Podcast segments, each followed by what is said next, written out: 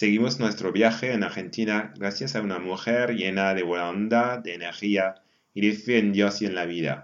Hoy viajamos en Río Negro, Patagonia. Ahí vamos a encontrar a Mónica Beatriz López. Queridos oyentes, bienvenidos en un puente sobre el océano.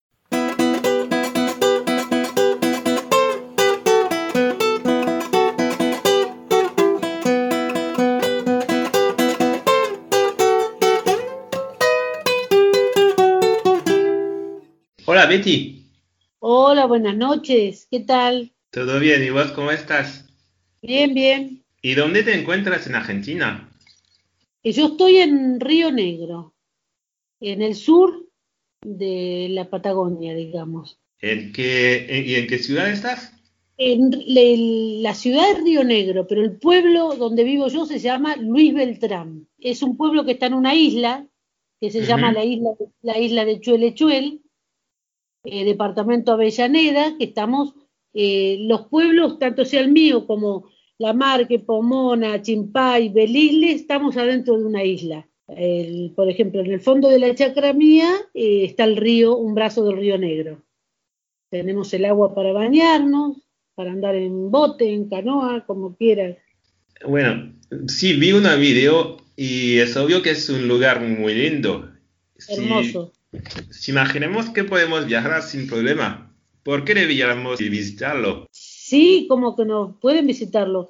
Acá lo único que no llega el avión. Eh, Ah. nosotros, por ejemplo, yo si quiero venir de Buenos Aires en avión acá, tengo que bajar o en Bahía Blanca o en Neuquén o en Puerto Madryn. Eh, no en Puerto Madryn, en, cerca de Puerto Madryn hay un, eh, ahora no me acuerdo el nombre, está el, el aeropuerto también. ¿Viste? Porque yo estoy de acá donde vivo yo a donde para el avión estoy a 300 kilómetros, tanto sea como para el lado de Buenos Aires como para el lado de Bariloche. Tengo 300 kilómetros, así que no me conviene venir en, en avión. Yo o en vehículo de Buenos Aires acá o en colectivo, en autobús, no sé cómo le dicen ustedes.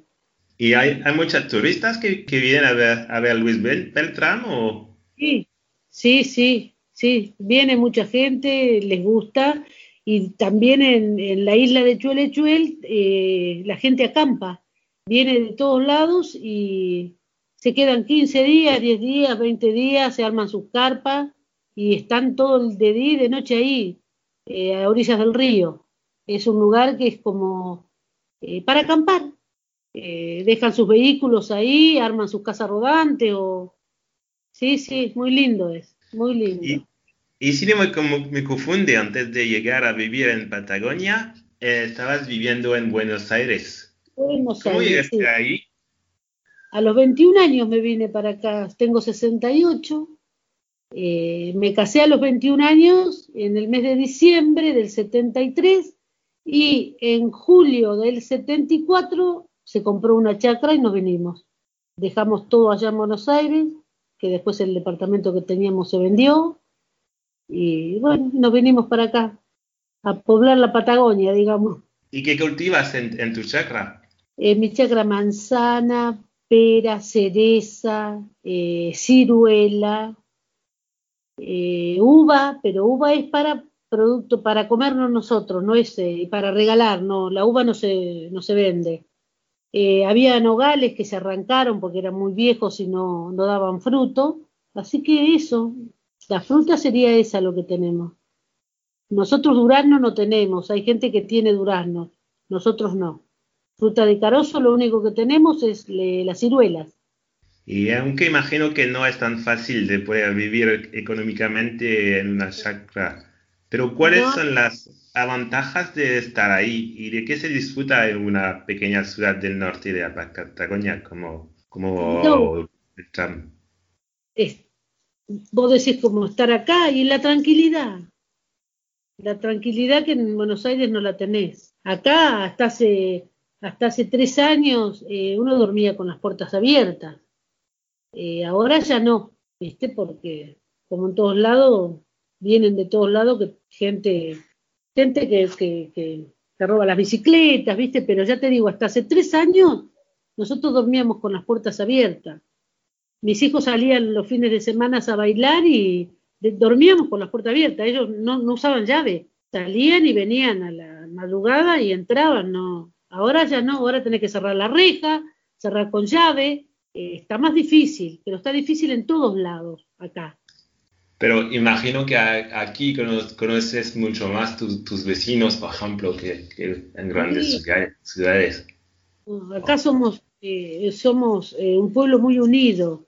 Eh, le pasa algo a alguien que se enferma o un accidente, ya corremos todo, se hacen peñas para juntar dinero para, para, darle o a la señora o, al marido o a los hijos para que tengan cuando viajan, porque acá no tenemos eh, eh, hospitales de alta complejidad. Para, si hay que trasladarlos, o se trasladan a Buenos Aires, o se trasladan a Neuquén, o a Roca, o a Cipoletti, ¿entendés? Entonces la gente tiene que estar allá y alquilar un, departamentito, así que se hacen muchas cosas acá y se le ayuda a la familia. Somos muy unidos en ese sentido. Sí, que la, importancia de la solidaridad, es, aún más grande hay que, que no olvidar. Sí, la verdad que sí. Y lo mismo con lo que uno cultiva, lo que uno cultiva, eh, la gente de acá del pueblo va a la chacra y se trae fruta, si vos tenés verdura, se les da verdura, como a mí yo no tengo verdura y, por ejemplo yo doy la fruta y el, el, otro chacarero que tiene verdura me trae un cajón con verdura. ¿viste? Entonces eh, es como un trueque. no sé si entendés. Sí, sí, claro. Claro, porque acá, acá tenemos todo, ponele, de todas maneras eh, se gasta, pero te quiero decir, uno en la chacra puede tener eh, pollo, puede tener chancho, eh, viste, ve, podés tener una vaquita, podés tener una oveja, y la verdura y la fruta es para los gastos de la chacra, o te quiero decir, el dinero sería para los gastos de la chacra, luz, gas, agua y todos los impuestos que hay que pagar, ponele, pero uno se las va arreglando acá es así.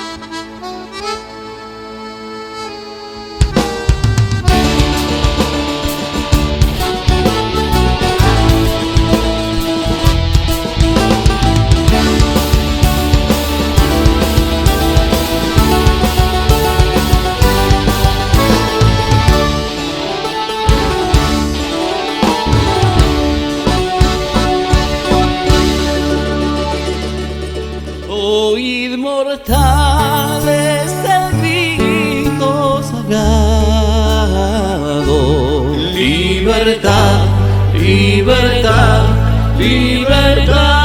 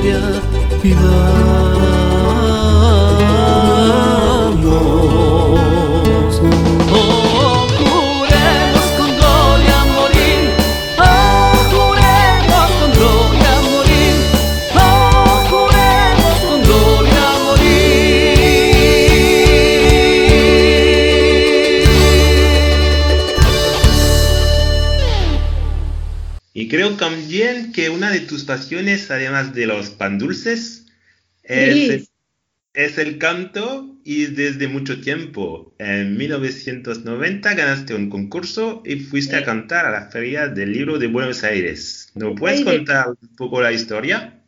Sí, a la rural. eh, bueno, a mí me vinieron, eh, me convocaron de acá de la municipalidad de Luis Beltrán para cantar en un festival que se hace acá todos los años, que este año no se ha hecho, el año pasado por la pandemia. Eh, todos los años en el mes de noviembre está el festival de folclore de Chuelechuel.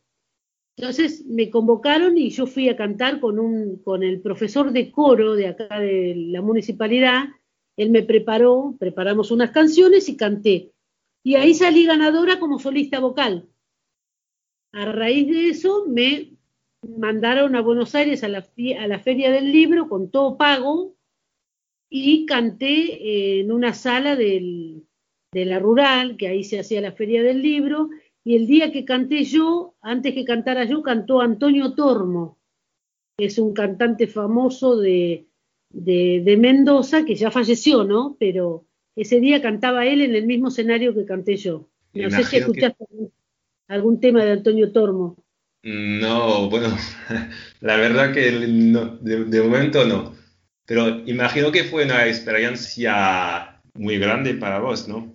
Sí, sí, sí, hermosa. Hermosa porque aparte es, es lo que me gusta cantar. Aparte de todo lo que hago, eh, amo el canto. Y ahora desde algunos meses te dedicaste un poco, un poco más a esta pasión, ¿no? Sí, sí, empecé canto, ahora recién vengo, de, hoy tuve de 6 a 7, eh, que vine un ratito más tarde. Hace tres meses, que, cuatro meses va a ser que empecé canto. Eh, ahora, la semana que viene, el sábado que viene, eh, con la profesora de canto, ya, ya preparamos canciones. eh, voy a hacer un vivo otra vez que se pasa por Facebook, en vivo, ¿viste? Y bueno, es lo que me gusta. Porque en este momento salir a cantar no, no podés porque no, no se puede reunir uno. Entonces, este, lo hacemos así por Facebook. Y bueno, ¿y qué sientes cuando estás cantando en una escena o, o, o en vivo por Facebook? Sí, no, no, siento, no sé, un placer, siento, me entrego, me entrego al canto. Es, es algo para mí, es algo que, que, no sé, es mi vida, digamos. La verdad que es así. El canto es algo que no, yo canto todo el día, yo estoy cantando todo el día con la música. Yo no miro televisión, no miro películas, películas algunas, ¿viste? pero te digo, no miro novelas. Yo me levanto y ya pongo música. Y mientras hago las cosas canto. Estoy todo el día cantando. Es algo Y- que lo llevo en el alma. ¿Y qué crees que puedes aportar a tu público que, que, que compartes con él? Que, Con el público, mira, yo creo que, eh, al público le gusta porque enseguida escriben, viste, y te ponen cosas lindas en el Facebook. Eh, y yo te digo, yo toda la vida canté sin, sin tener noción de una partitura.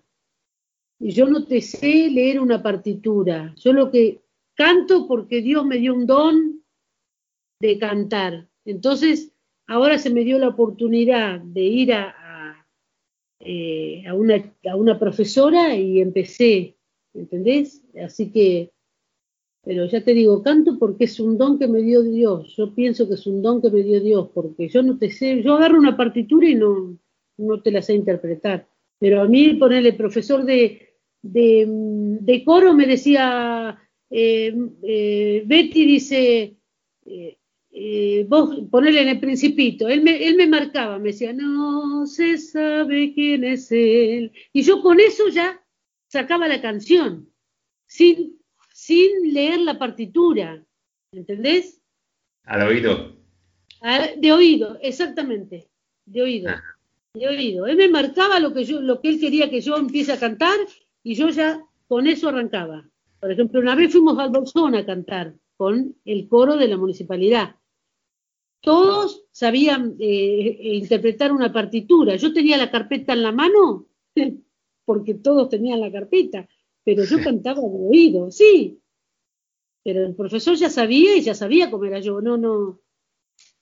Viste, nunca me dijo nada porque, gracias a Dios, me salía, creo que me salía bien, no sé.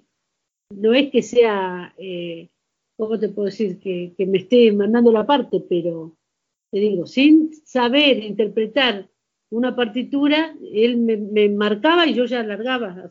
Y bueno, a lo mejor soy como María Marta Serralima, viste que empezó a cantar de grande. yo toda la vida canté, pero nunca me hice famosa, famosa. Es algo, sería algo- algo, lindo. Es, es algo que te gusta, que viene del, cor- del corazón, imagi- imagino. Exactamente, sí, me gusta de alma cantar, sí. Yo no tengo pereza, a mí me dicen, eh, Betty, estamos en una reunión, dice, cantate algo, y ahí empiezo a cantar y no paro. Me tienen que tapar la boca, ponele. Así que bueno. Bueno, lamentablemente tenemos que concluir nuestra charla, pero antes de despedirnos, Betty, una Sí. última pregunta. Sí, En esos tiempos con muchas incertidumbres, si tuvieras un solo mensaje a transmitir a los oyentes de la radio en París, un Sí. mensaje que te da razones de ser optimista y de levantarse cada día con una grande sonrisa en la cara, ¿cuál sería? vos, eh, yo creo que eh, teniendo el amor que yo tengo por, no sé si int- interpreté la, la pregunta, eh, el amor que yo tengo por la música, yo me acuesto con una sonrisa y me levanto con una sonrisa y me acuesto cantando, aunque no lo crea, pongo el televisor con el blu- Bluetooth, con música, canto y me levanto cantando. Esa, esa es, mi, es mi felicidad. ¿Entendés? Creer en. Dios, darle gracias a Dios todos los días por, por estar viva, porque no me agarró el, el bicho, la pandemia esta que anda por todos lados, ¿viste? Yo creo que, que eso, ¿viste? Tener mi familia bien, mi nieta, mis hijos. Yo canto, mira, yo en el viaje que hago mil kilómetros de Buenos Aires acá, yo digo, los pasajeros se deben reír conmigo, porque yo me pongo los auriculares y vengo cantando como si estuviese acá en mi casa. Te juro, vos sabés que a veces cuando me doy cuenta, viste, y la otra vez venía, eh, no ahora, porque te estoy diciendo ahora hace un año que yo no viajaba a Buenos Aires, un año y pico por la pandemia, pero eh, venía un señor, no al lado mío, sentado en el asiento de al lado, y cuando, de- cuando me di cuenta que yo cantaba fuerte, dejé de cantar y me dijo, siga cantando, señora, viste. Así que bueno, vivo cantando. Genial, genial. Bueno, muchas, muchas gracias, Betty. Y es, Bueno, gracias a vos por haberme hecho esta nota. eh, le mando un saludo a todo el- todos los argentinos eh, que están allá en, en Francia, ¿no? En- espero que, que dentro de poco vas a poder cantar de, de verdad eh, en la- las, las salas de cerca, de cerca de tu pueblo, Ay, en el, público y compartir con, con todos Sí. tu- lo que te gustaron más. Sí, ojalá, ojalá que sí, eh, eh. Dios quiera, Dios quiera que sí. Y bueno, y para vos también, gracias por haberte comunicado conmigo y eh, bueno, encantada de haberte conocido así por, por este medio y bueno, cuando necesites o quieras comunicarte por algo, estoy. Dale, dale, dale. Bueno, hasta luego. Bueno, chao, chao, hasta luego. Así se acabó el episodio de hoy. Os dejo con la música de Michael Carelli. Hasta viernes, misma hora, lugar.